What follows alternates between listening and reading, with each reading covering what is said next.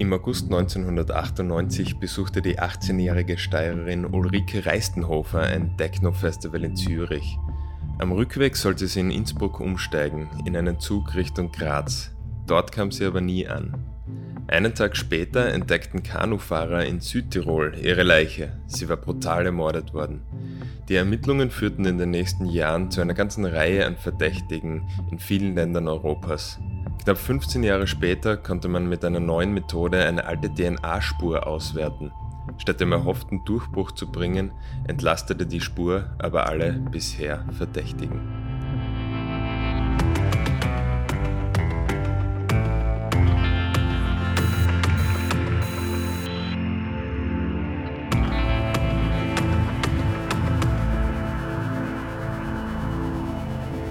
Herzlich willkommen zur bereits vierten Staffel von Delikt und ein kleines Jubiläum der 30. Folge des Podcasts. Mein Name ist David Knees und ich freue mich, den Deliktveteran und langjährigen Kriminalreporter der kleinen Zeitung Hans Breitegger begrüßen zu dürfen. Danke, dass du dir heute die Zeit nimmst und hallo. Hallo, Servus.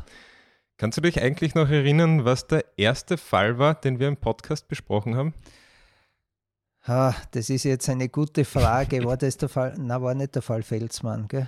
Es war in der Annenstraße eine Geiselnahme. Eine Geiselnahme in der Annenstraße, ja, 1980. Genau, ja. Das war eigentlich noch für Graz laut gedacht, einem Podcast, äh, der, der damals sich um Grazer Themen gekümmert hat ja. und war so quasi eine Vorstufe von Delikt und den Fall kann man auch nachhören. Ich habe den auf Delikt dann auch noch einmal als Rückblick quasi ausgespielt. Und wir haben den im November 2018 aufgenommen. Das heißt, wir haben jetzt schon ein paar Jahre ähm, Kriminalpodcast ja. hinter uns. Also schön, dass du auch bei dieser Staffel wieder dabei bist. Danke, gerne. Ja, Unsere Hörerinnen und Hörer wissen das. In Delikt besprechen wir Fälle mit Bezug zur Steiermark oder Kärnten und gelegentlich führen uns diese Fälle aber auch weiter weg. Zum Beispiel im Fall von Manfred Weisensteiner, der sich zum größten Teil in Australien bzw. auf hoher See im Pazifik abspielt, oder bei Jack Unterweger, der uns ja auch in die USA geführt hat. Und auch unser heutiger Fall geht über die Landesgrenzen hinaus. Es geht um den Mord an Ulrike Reistenhofer, bei dessen Ermittlungen viele, viele Verdächtige in Frage gekommen sind und die Spuren von Italien über Deutschland bis nach Spanien reichen. Das Opfer war eine junge Hartbergerin, die in Graz studiert hat. Sie war gerade erst 18 Jahre alt, als sie sich auf den Weg nach Zürich machte, um dort an der Street Parade teilzunehmen. Im Hintergrund hören wir Originalaufnahmen von damals. Das war ein riesiges Techno-Festival im Zeichen der Toleranz, das am 8. August 1998 stattfand. 450.000 Gäste haben dort bei strahlendem Sonnenschein den ganzen Tag gefeiert bis in die Nacht hinein. Und man kann davon ausgehen, dass auch Reistenhofer dort noch ausgelassen gefeiert haben dürfte, bevor sie sich am Tag darauf auf den Nachhauseweg machte. Es sollte der letzte Tag in dem jungen Leben sein. Hans, die junge Frau war schon in Innsbruck am Bahnhof, doch sie stieg nicht in den Zug, der sie in Richtung Heimat bringen sollte. Das ist richtig. Die Ulrike Reistenhofer war im Eurocity 161 Maria Therese unterwegs von Zürich nach Graz. Der Zug ist in Innsbruck stehen geblieben und sie ist ausgestiegen und hat bei einem Bankomat, wie man dann später festgestellt hat im Zuge der Ermittlungen, 100 Schilling behoben. Und danach ist sie nicht mehr in den Zug nach Graz eingestiegen, der ist abgefahren ohne Ulrike Reistenhofer. Sie ist dann aufgetaucht am selben Abend noch, das war, der Zug ist abgefahren gegen 18 Uhr und sie ist dann gegen 23 Uhr in Südtirol aufgetaucht. Möglicherweise, so die Vermutungen, ist sie in den falschen Zug eingestiegen und hat es während der Fahrt bemerkt und ist in Franzensfeste ausgestiegen. Aber das ist nicht hundertprozentig gesichert. Die Karabiniere meinen, das sei nicht gut möglich, weil es damals Passkontrollen gegeben hat noch. Und äh, spätestens am Brenner hätte klar sein müssen, dass da ein Mädchen ist äh, in einem falschen Zug. Vielleicht hat sie sich auch versteckt während der Passkontrolle, weil sie ja keine Vorkarten nach Südtirol gehabt hat, sondern eine Fahrkarte nach Graz. Und wegen ihren Irrtum und beim wegen Zug ihren in Panik Irrtum vielleicht ist. Panik oder Angst gekriegt hat und sie im Klo oder irgendwo versteckt hat, dass sie da durchgerutscht ist. Das ist durchaus möglich. Möglich, laut Carabinieri ist es aber auch, dass sie in Innsbruck jemanden getroffen hat, äh, den sie vielleicht gekannt hat, der sie mitgenommen hat nach Südtirol. Auf jeden Fall ist sie gegen 23 Uhr in Kinz aufgetaucht. Das ist schon einige Kilometer von Franzensfeste entfernt Richtung österreichische Grenze. Mhm. Es deutet alles darauf hin, dass sie da zu Fuß unterwegs war, möglicherweise dann bei Autostopp an die österreichische Grenze wollte oder Richtung Graz wollte. Äh, sie hat sie in einem Lokal Kekse gekauft, das hat man auch feststellen können. Und dort verlieren sich dann ihre Spuren. Es hat niemand mehr gesehen, wo sie hin ist. Es, hat, es verlieren sich die Spuren in diesem oder, na, oder wie sie das Lokal verlassen hat. Mhm. Äh, am nächsten Tag, am 10. August 1998, finden dann Kanufahrer am Ufer der Rinz eine Leiche, eine weibliche Leiche äh, mit eingeschlagenen Schädel. Und man kann diese Frau nicht sofort identifizieren. Am selben Tag, am 10. August, hat aber die Mutter in Graz Abgängigkeitsanzeige erstattet, weil die Ulrike Reisnhofer nicht nach Hause gekommen ist, wie angekündigt. Man hat aber nicht äh, keinen Bezug herstellen können. Man hat auch, in Graz hat man ja nichts gewusst von der Leiche in Südtirol. Die Südtiroler haben nichts gewusst, dass in Graz eine, eine junge Frau abgängig ist. Das hat sie 14 Tage, fast 14 Tage hingezogen. Dann hat man, hat man die Mutter hat dann letztendlich äh, nachdem die Karabiniere erfahren haben, dass ein Mädchen gesucht wird, weil die ist ja zur Fahndung ausgeschrieben worden, haben sie sich mit den österreichischen äh, Ermittlern in Verbindung gesetzt. Das war damals die Gendarmerie-Kriminalabteilung, das war die Fahndungsgruppe, die sich mit dem Fall, mit dem vermissten Fall auseinandergesetzt hat. Die Mutter ist dann nach Südtirol gefahren und hat dann ihre Tochter identifiziert. So ist man draufgekommen, dass dieses Opfer die Ulrike Reistenhofer ist. Also sie ist, wie man dann später festgestellt hat, ähm, noch eine, äh, einige Kilometer äh, gekommen, ob sie dort zu Fuß unterwegs war, ob sie bereits mit jemandem mitgefahren ist von Kinz weg, das kann man überhaupt nicht feststellen. Der Tatort liegt jedenfalls zwischen Kinz und zwischen Bruneck. Ja. ja, und wie wir eingangs schon erwähnt haben, es gab eine Reihe von Verdächtigen und unter den ersten Verdächtigen war ein 54-jähriger Lokführer. Ja, vielleicht noch ganz kurz zur Tat selber, äh, dass ich nochmal zurückkomme auf die Tat selber. Äh, die Ulrike Reistenhofer wurde erschlagen, sie wurde vorher auch gewürgt und sie muss sich heftigst gewehrt haben. Das hat man anhand der Spuren feststellen können, weil sie hat sogar ihr eigenes Haarbüschel in der Hand gehabt. Also man hat vermutet, das sind Haare vom Täter. In Wahrheit waren es Haare von ihr. Wie sie dazu kommen ist, weiß man nicht. Aber sie hat sich aufgrund der Spuren, hat man das feststellen können, sehr heftig gewehrt. Also das nur noch zur Tat. Und äh, zu deiner Frage nach dem Verdächtigen, es hat eine Reihe von Verdächtigen gegeben. Äh, einer der ersten war ein Lokführer aus, aus äh, Franzensfeste. Dieser Mann ist, hat einen Bezug zu Innsbruck gehabt, war öfters in Innsbruck, mhm. auch einen Tag vor, nachweislich einen Tag vor dem, äh, vor dem Mord.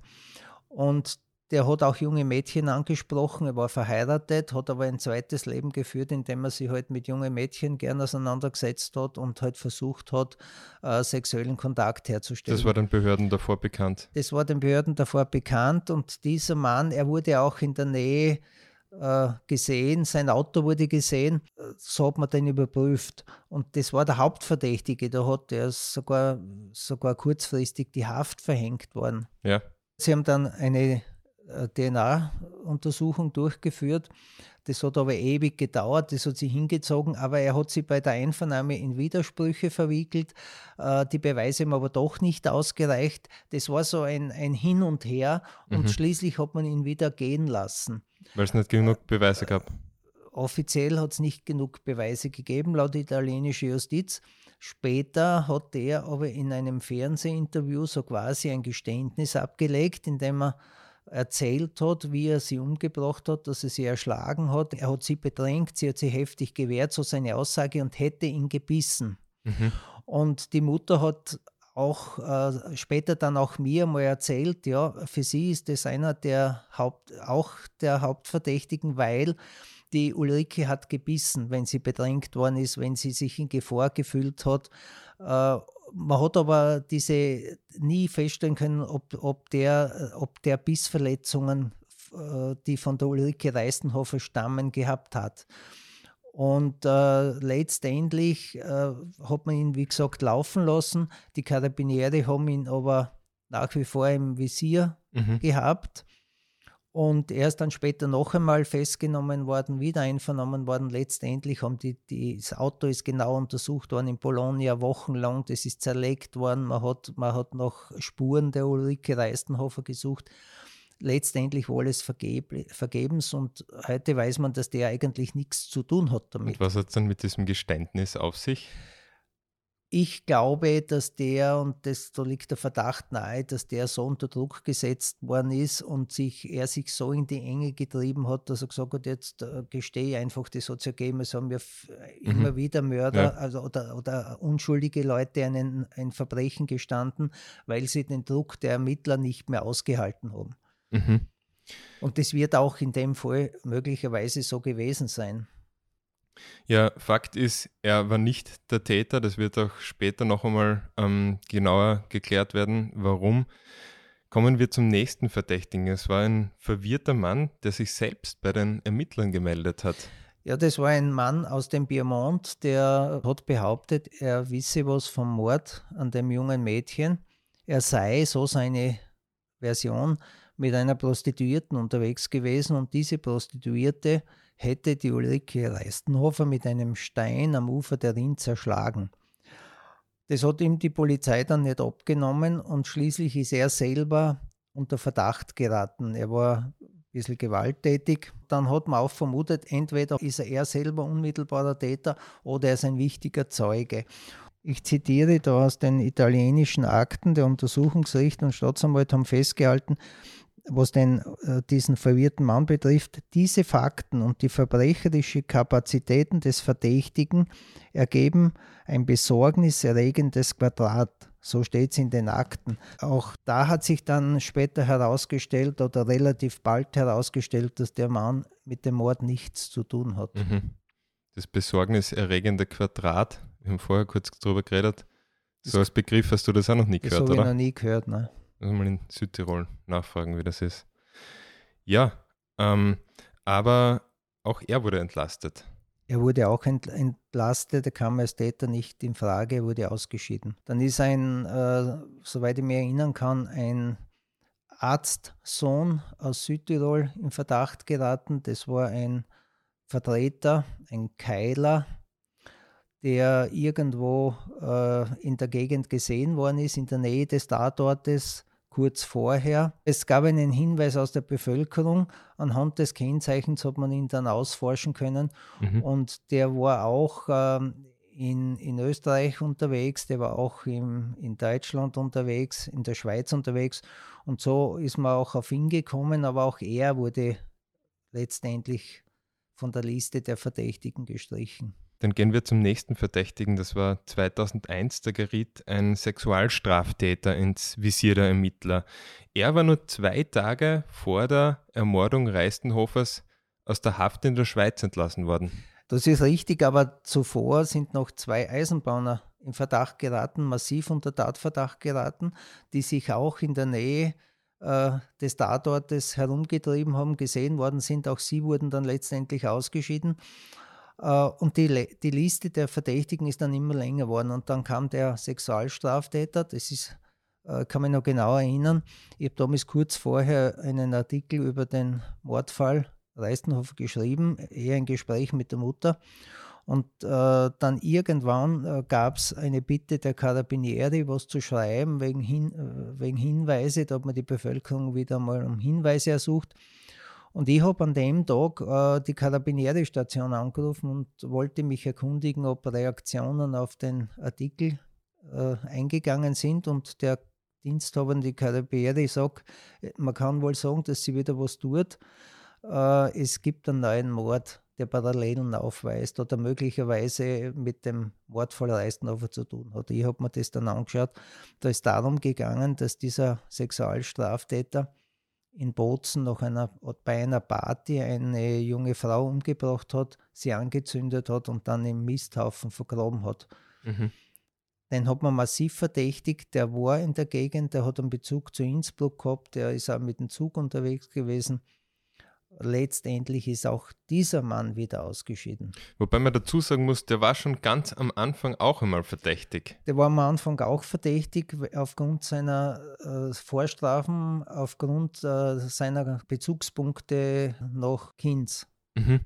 Er hat damals ein Alibi vorweisen können von einem Freund, der dann letztendlich in der zweiten Sache auch mitbeschuldigt war. Der war mitbeschuldigt, weil er äh, mitgeholfen hat, die Leiche zu entsorgen. Mhm.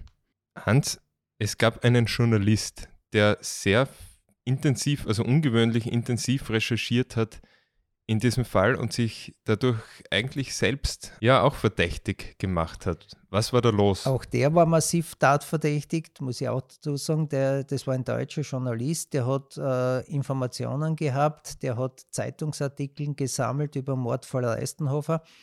Es hat sogar eine Hausdurchsuchung bei ihm gegeben. Die hat sein Zimmer, haben sein Zimmer durchsucht. Es war voll mit, mit äh, Zeitungsausschnitten und voll mit Mordberichten. Er hat, ich habe dann mit ihm gesprochen, er hat mir das so erklärt, er möchte helfen, den Fall aufzuklären. Das war aber kein richtiger äh, Journalist, der für, für eine Zeitung gearbeitet hat oder für, für ein, ein, ein, fürs Fernsehen gearbeitet hat, sondern das war sein Hobby. Er hat sich ausgegeben als Journalist und er hat halt äh, Inform äh, Recherchen, so hat er zumindest behauptet, durchgeführt, um den Polizisten oder den Kriminalisten zu helfen, den Mord aufzuklären. Auch er ist letztendlich als Beschuldigter wieder ad acta gelegt worden. Aha. Bist du schon einmal als Journalist unter Verdacht geraten? Na, bin ich noch nie. Okay. In einem Archivartikel war der Satz zu lesen, die Tatsache, dass Carabinieri und Kripo einander spinnefeind sind, verschleppt die Aufklärung des brutalen Verbrechens. Was war da das Problem der Behörden? Naja, das läuft in Italien ein bisschen anders als in Österreich. Äh, kurz nur die Situation erklärt. In Österreich gab es damals die Gendarmerie und die Polizei.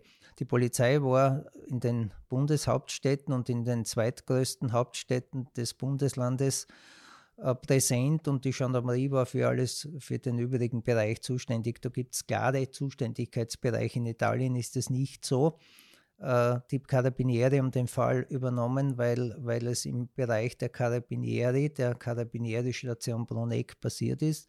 Aber parallel dazu hat die Kripo in der Questur in Bozen gearbeitet. In Italien verteilt der Staatsanwalt die Aufgaben. Da sagt der Staatsanwalt, wer wo ermittelt. Und jetzt sind in dem, im, im, gerade im Fall Eistenhofer sind die Carabinieri äh, befasst gewesen, es ist die Questur befasst gewesen und es sogar Verkehrspolizist, der vom Staatsanwalt beauftragt worden ist, Ermittlungen durchzuführen, weil er einen Verdächtigen präsentiert hat.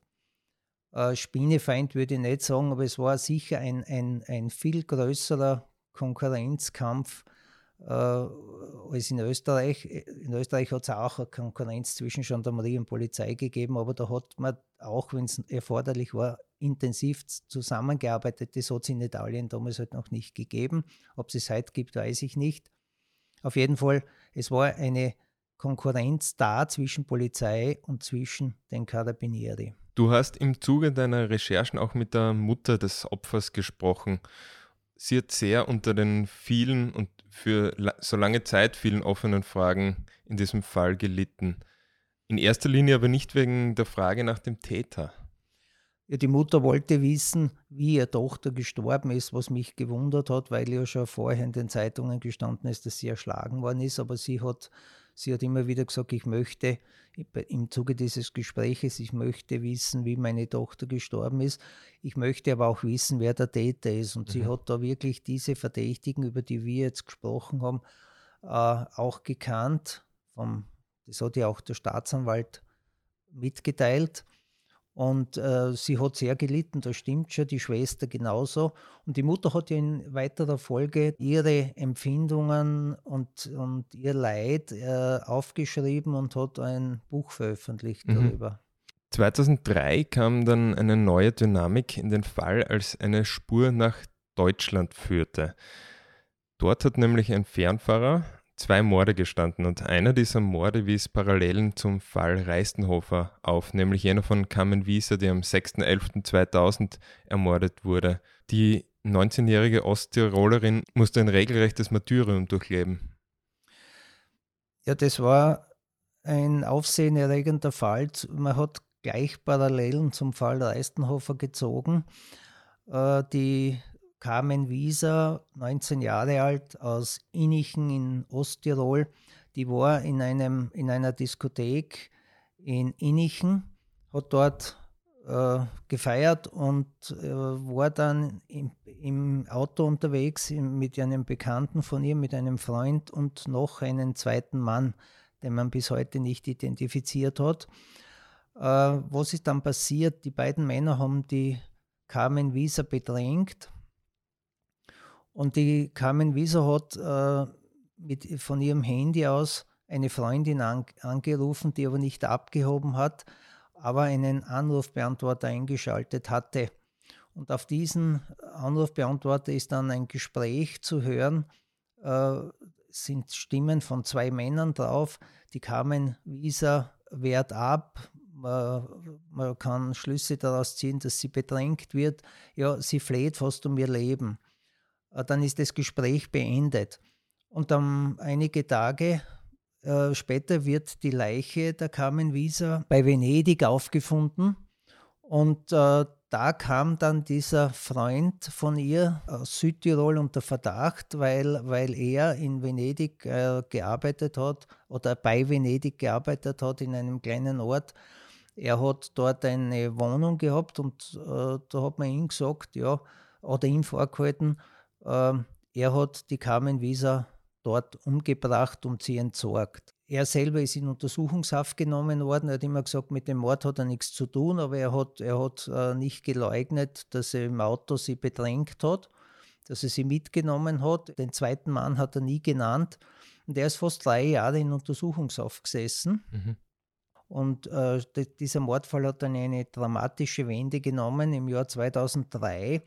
Damals hat die Polizei, die Kriminalpolizei in Rosenheim, DNA-Spuren überprüft in einem anderen Mordfall, im, im Fall äh, Karlo Rober. Das war eine tschechische Agentin, wie sie herausgestellt hat.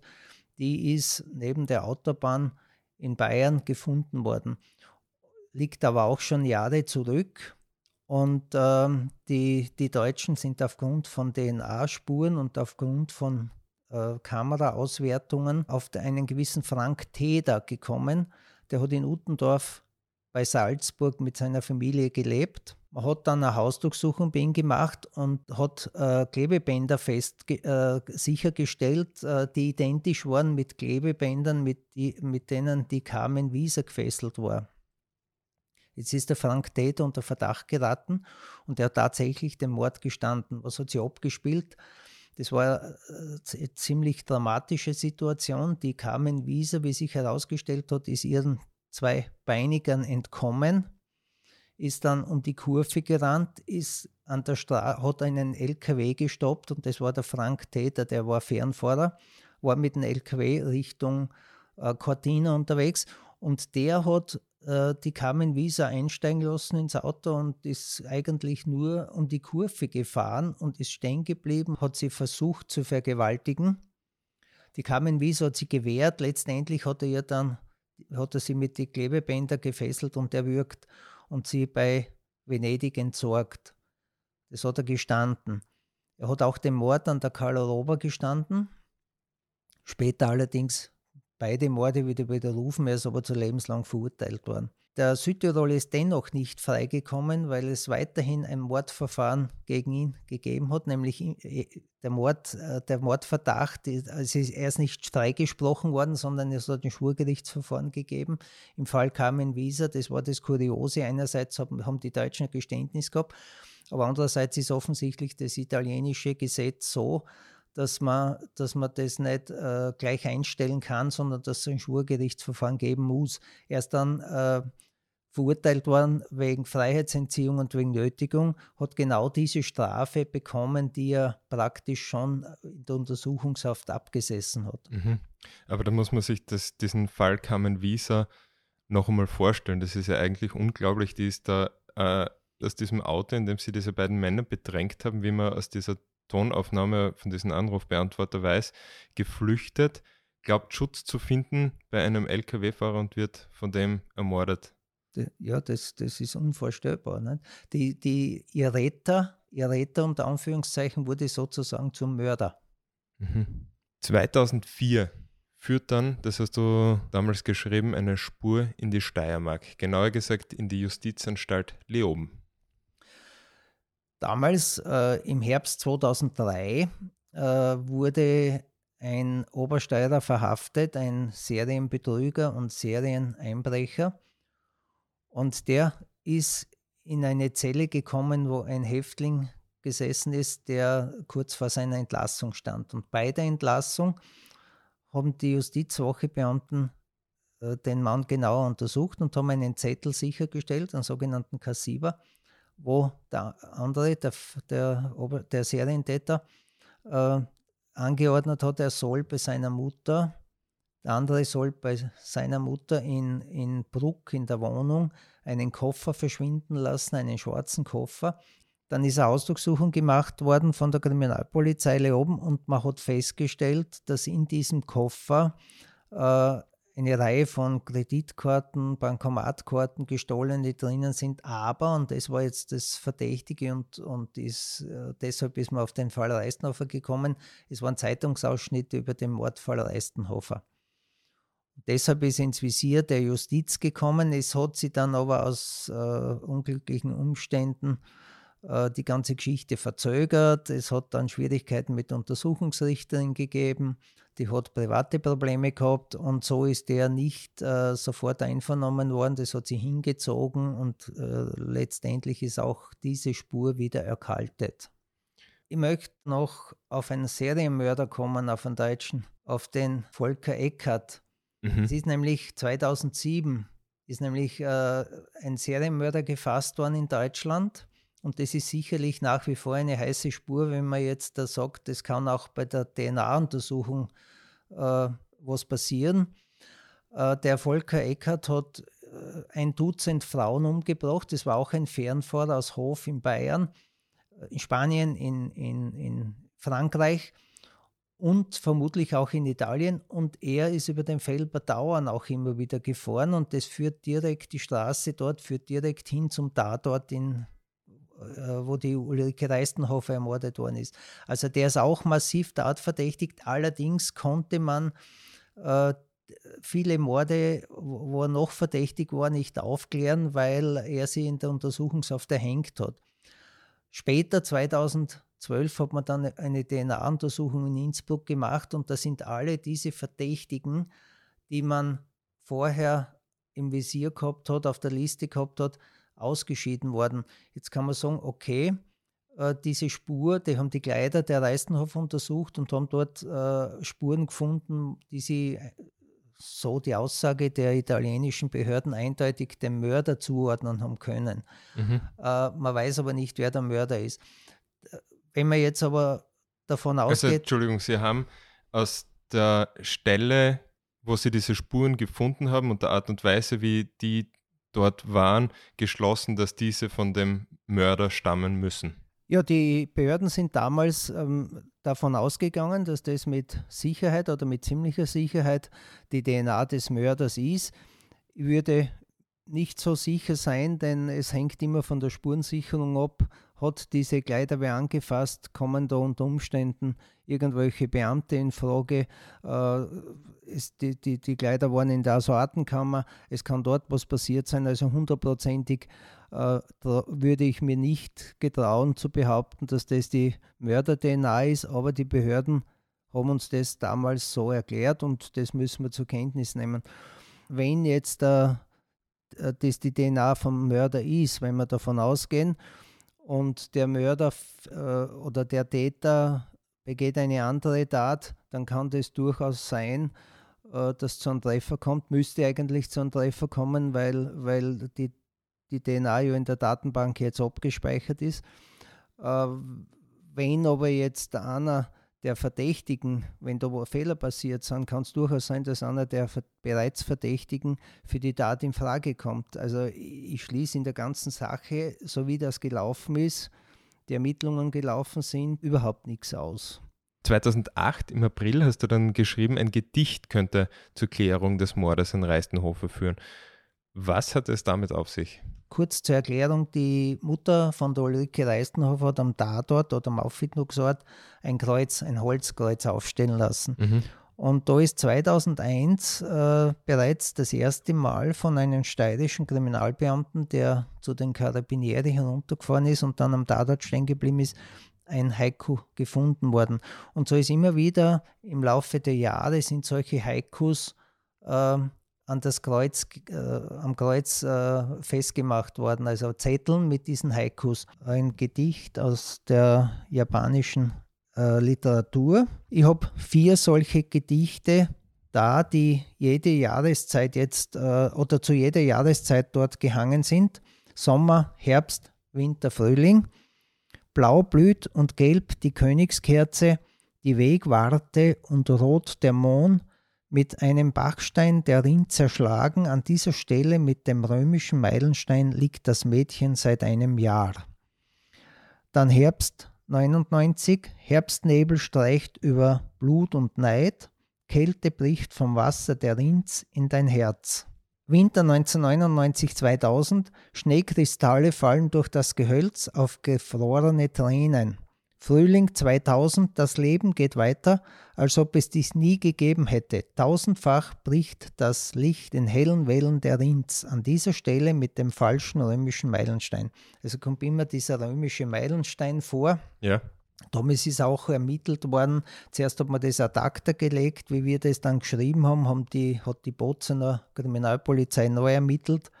Aber man ist auch in diesem Fall nicht weitergekommen. Es hat irgendwie Spuren in einem Internetforum, glaube ich, noch gegeben, ist ja, damals das, im Artikel gestanden. Das war dann eine andere Geschichte. 2003 ist dieses Haiku im Internet aufgetaucht, gezeichnet mit Serienkiller.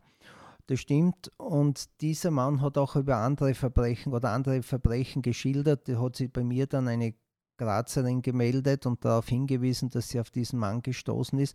Und so ist man auch draufgekommen und hat feststellen können, dass, dass der, vielleicht hat er das auch nur aus den Zeitungen genommen und, und hineingestellt und sie wichtig gemacht, aber möglicherweise äh, weiß er etwas. Und ich möchte da einen Grazer Psychologen zitieren, den Dr. Alfred Eindl, der mir damals was anderes gesagt hat und ich zitiere, man kann mit erhöhter Wahrscheinlichkeit davon ausgehen, dass die Person, die das geschrieben hat, also dieses Haiku, mit dem Mord direkt oder indirekt zu tun hat. Sie hat einen gewissen Druck aufgebaut, den sie damit loswerden wollte. Also das war die Meinung von einem Psychologen und das ist doch eine interessante Aussage, finde ich. Aber es ist nicht gelungen, die Person, die das in diesen Foreneintrag verfasst hat, ausfindig zu machen.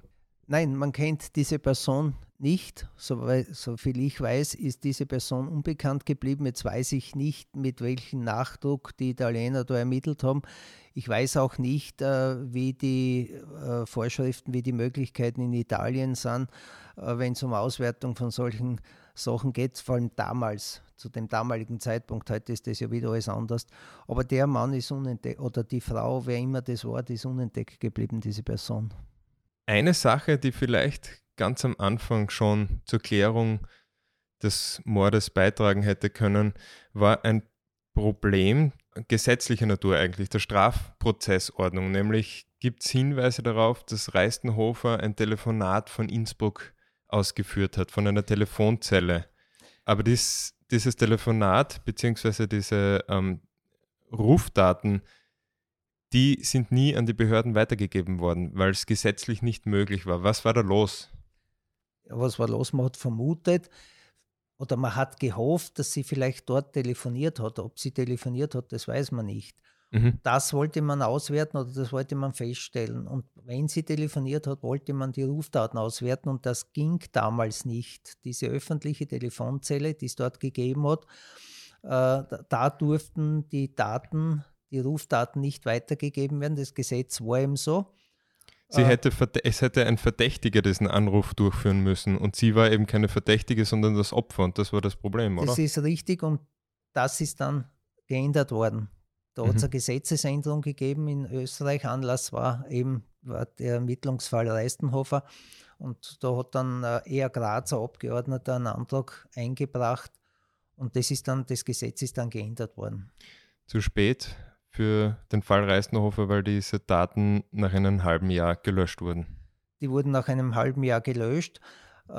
Ist aber nicht gesagt, dass sie tatsächlich telefoniert hat. Es war nur eine Möglichkeit und die wollte man überprüfen und das ging nicht. Mhm.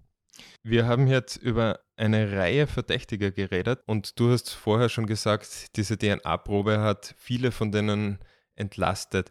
Glaubst du nach so vielen Jahren, dass in diesem Fall der wahre Täter irgendwann mal noch festgestellt werden könnte? Wenn das zutrifft, dass die DNA-Spuren, die an der Kleidung der Ulrike Reistenhofer festgestellt worden sind und ausgewertet worden sind, tatsächlich vom Mörder stammen, dann kann es durchaus sein, wenn der, wenn der vorbestraft ist oder wieder straffällig wird, dass er irgendwann einmal ähm, anfällt und dass es einen Treffer gibt. Wenn er vorbestraft ist, dann ist er vorher noch nie DNA-mäßig erfasst worden, weil sonst wüsste man das ja bereits mhm. aufgrund der Datenbank. Äh, wenn man, ich habe es ja vorhin schon erwähnt, aber auch äh, mit berücksichtigt, dass unter Umständen bei der, Sicher bei der Sicherung der Spuren äh, Fehler passiert sind und dass das unter Umständen nicht die DNA des Mörders ist, dann wird es natürlich schwierig. Mhm. Aber wie gesagt, äh, die Hoffnung besteht, Mord verjährt ja nicht.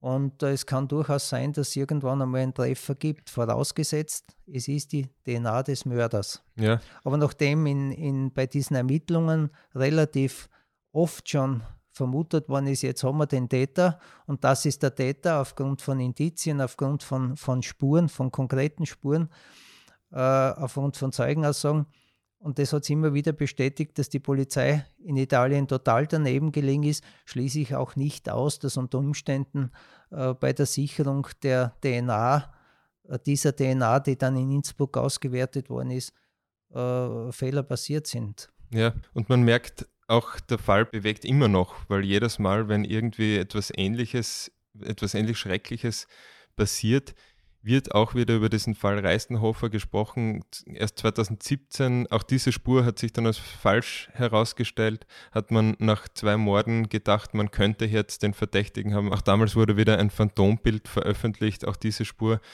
führte ins Leere. Und ja, das waren noch äh, zwei Frauenmorden in Tirol es ist immer so, wenn, wenn, äh, wenn Parallelen auftauchen zu einem anderen Mordfall, dann, dann wird der alte Mord immer wieder überprüft. Das ist schon klar. Mhm. Heißt aber nicht, dass, die, dass das unter Umständen eine heiße Spur ist. Aber es wird automatisch überprüft. Das ist in Österreich nicht anders. Wenn es äh, ungeklärte Morde gibt und es passiert ein ähnlicher Mord, dann werden die anderen mit einbezogen und wird das überprüft, ob nicht Zusammenhänge bestehen. Ja, es bleibt zu hoffen, dass der Täter irgendwann vielleicht doch noch gefunden werden kann. Hans, das ist eigentlich, fällt dieser Fall in den Bereich der Cold Cases. Der ist aber nicht in deinen beiden Büchern zu den Cold Cases, zu den großen Cold Cases der, aus der Steiermark und Kärnten. Kannst du diesen Büchern für unsere Hörerinnen und Hörer, die sich vielleicht für solche Fälle interessieren, ein bisschen was erzählen? Ich habe mich damals äh, in, in zwei Büchern Kärnten und Steiermark, ich habe zwei Bücher geschrieben, Kärnten, Osttirol und Steiermark, befasse mich mit den ungeklärten Kriminalfällen äh, beziehungsweise mit ungeklärten Morden und mit vermissten Fällen, weil Mord verjährt ja nicht. Vermisste Fälle habe ich äh, solche genommen, wo Mordverdacht besteht. Ja, es gibt eine ganze Menge, sowohl in Kärnten als auch in der Steiermark. Mhm. Äh, teilweise werden sie als Cold Case aufgerollt und wird noch einmal ermittelt, so der Mordfall des Tanzlehrers Heinz Kern in Graz oder einige andere aus dem Buch zum Erfolg geführt hat bisher gar nichts. Mhm. Diese Bücher bekommt man wo? Die Bücher bekommt man im Shop der kleinen Zeitung Kärnten und in Graz. Okay. Ja, also für alle interessierten Hörerinnen und Hörer, diese Bücher kann man kaufen. Lieber Hans, Ich sage danke, dass du heute wieder dabei warst beim Podcast. Ich freue mich auf viele weitere Folgen und bin schon gespannt auf den nächsten, den du mitbringst. Äh, beziehungsweise ganz so gespannt eigentlich nicht. Du sagst es mir ja vorher, weil ich mich ja auch vorbereite. Aber gut, danke auch unseren Zuhörerinnen und Zuhörern fürs Dabeisein. Vielleicht hier auch am Anfang dieser Staffel einmal der Hinweis, es gibt die Möglichkeit, den Podcast zu bewerten, jetzt seit einiger Zeit auch auf Spotify. Da kann man uns zum Beispiel fünf Sterne geben, da freuen wir uns sehr. Man kann auch Rezensionen schreiben, uns loben oder kritisieren. Vor allem freuen wir uns über Lob. Auf Apple Podcast geht das zum Beispiel. Da kann man auch äh, den Podcast abonnieren, um keine weitere Folge zu verpassen. Vielen Dank und bis zum nächsten Mal, sagt David Knees.